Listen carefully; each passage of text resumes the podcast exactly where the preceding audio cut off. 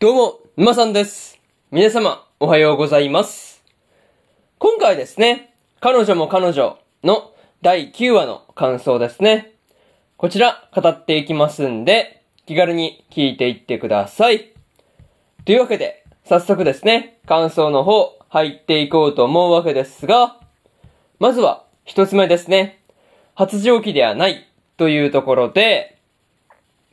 理科がですね、発情期では、まあね、発情期であるっていうことを否定していたわけなんですが、まあね、その時の、まあ言う方も信じる方もバカだっていう、まあ理科の意見ですね。まあこれに関してはごもっともっていう感じではありましたね。そう。まあ確かにね、まあその発情期であるっていう風に、まあ言った先もそうだし、まあそれを信じる直哉もね、まあバカだっていう風に言いたくなる理科の気持ちもわからなくもないなっていう感じでしたね。まあそれでもね、こう、さきが理科のことをカタクナに発情期であるっていうことで、まあ押し通そうとしているっていうところもですね、まあこう見ていて笑ってしまったなっていうところではありましたね。まあ他にもね、こう、直哉が理科の彼氏をね、見つけるっていうのを手伝うから、まあその人と、まあ発散してほしいとかね、まあそういうことを言ったりするっていうのもですね、まあなかなか、まあ面白すぎて、結構ね、なんて言うんだろう、めちゃめちゃ笑ってしまったなっていうところではありましたね。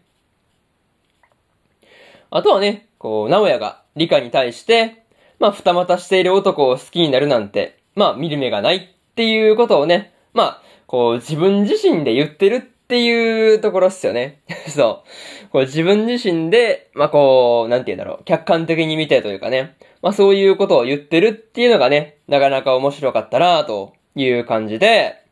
まあでもね、こう、それによって、直哉自身のね、まあこう、なんて言うんだろ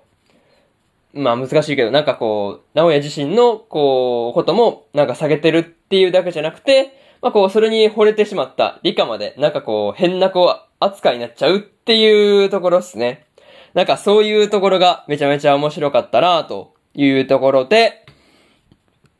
一つ目の感想である、発情期ではないというところ、終わっておきます。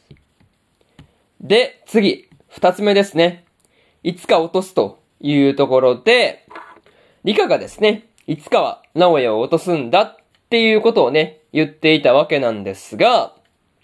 まあ、こう、さきと渚の目の前でですね、直哉にキスをしていくっていうところはね、まあこう、まさかまさかの、まあ行動で結構びっくりしたなというところではありましたね。まあでもね、こう、教室で直哉のクラスメートたちが、まあ大勢いる中で、まあこう、直哉のことを好きだっていう風にね、告白するっていうところですね。まあそう、普通に告白したりするっていうところを見ていると、まあだいぶ本気度合いというか、まああんな大勢の前で言うっていうところの覚悟ですよね。なんかそういうところから、なんか本気度合いが伝わってくるっていう感じではありました。まあでもね、こう、まあ聞き間違いかもしれないからって言って、まあ告白をね、もう一度理科に、こう言わせるっていう直哉もですね、なかなか面白いところだなっていう感じですよね。そう。まあ単にね、こう聞いていなかったとかじゃなくて、聞き間違いかもしれないからっていうところで、まあこう告白を聞き返すっていうところが、なかなか面白いなっていうことをね、思ったりしました。またね、こう、リカが、直哉のことをですね、好きになった。まあね、直哉のことを好きになった瞬間ですよね。まあそういうこともね、話していたりしたんですが、直哉がですね、まあこう、狙ってやったわけじゃないっていうことがですね、まあ全部今に繋がってきているなっていう感じがしましたね。まあね、そういうところで、二つ目の感想である、いつか落とすというところ、終わっておきます。で、次、三つ目ですね。キスの意味というところで、直哉がですね、理科に目の前でキスされたということによってですね、まあこう、さきと渚の二人がですね、ショックを受けていたわけなんですが、まあこう、そのショックからですね、とりあえず立ち直れたっていうところに関しては、まあ何よりだったなっていうところではありましたね。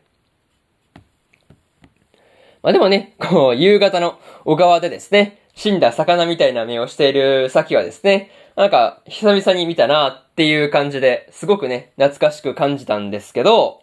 まあ、なぎさもね、そんな目をしているっていうところに関しては、なかなか新鮮な感じがしたなというところですね。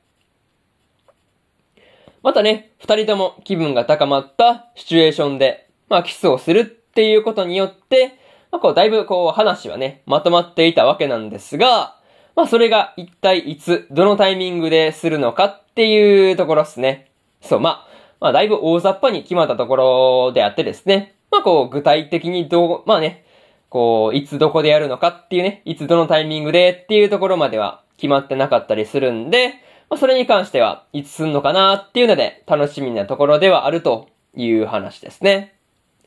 あとはね、直也が、理科が手出しをしようとは思えないくらいに、さきと渚との仲を深めるっていう方針に、まあこう落ち着いていたわけなんですが、まあ個人的にはね、確かにそれなら理科も手出しできないから正解なんじゃないかなっていう感じは思ったりはしました。まあね、そういうところで、三つ目の感想である、キスの意味というところ終わっておきます。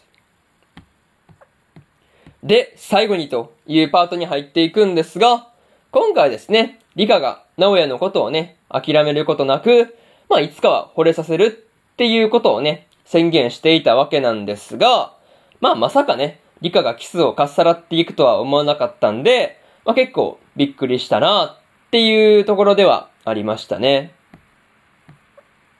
まあそんな理科がですね、次回からどうやって直哉をね、落としに来るのかっていうところが、まあ気になるところではあるという話で、またね、こう、先が、まあこう、二股されてるっていうことがですね、まあこう、シノにバレていたわけなんですが、まあそれがどうなるのかなっていうところが、まあ気になって仕方がないなっていうところですね。まあとりあえず、次回は、直哉と、さきと、なぎさの3人の間でですね、デートをするっていう話も出ていたんで、まあ、さきの提案を、まあね、さきが提案した、まあ、温泉旅行の話がどうなるのかなっていうところが、今から楽しみですというところで、今回の彼女も彼女の第9話の感想ですね。こちら終わっておきます。でですね、今までにも1話から8話の感想は過去の放送で語ってますんで、よかったら、えー、過去の放送もですね、合わせて聞いてみてくださいという話と、今日はね、他にももう一本更新しておりまして、大の大冒険の第46話の感想ですね。こちら更新してますんで、よかったらこちらもですね、聞いてみてくださいという話と、明日ですね、明日3本更新するんですが、僕たちのリメイクの第8話の感想と、精霊幻想記の第8話の感想、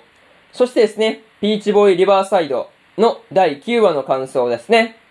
この3本更新しますんで、よかったら明日もですね、ラジオの方聞きに来てもらえると、ものすごく嬉しいですというところで、本日1本目のラジオの方終わっておきます。以上、沼さんでした。それでは次回の放送でお会いしましょう。それじゃあまたね。バイバイ。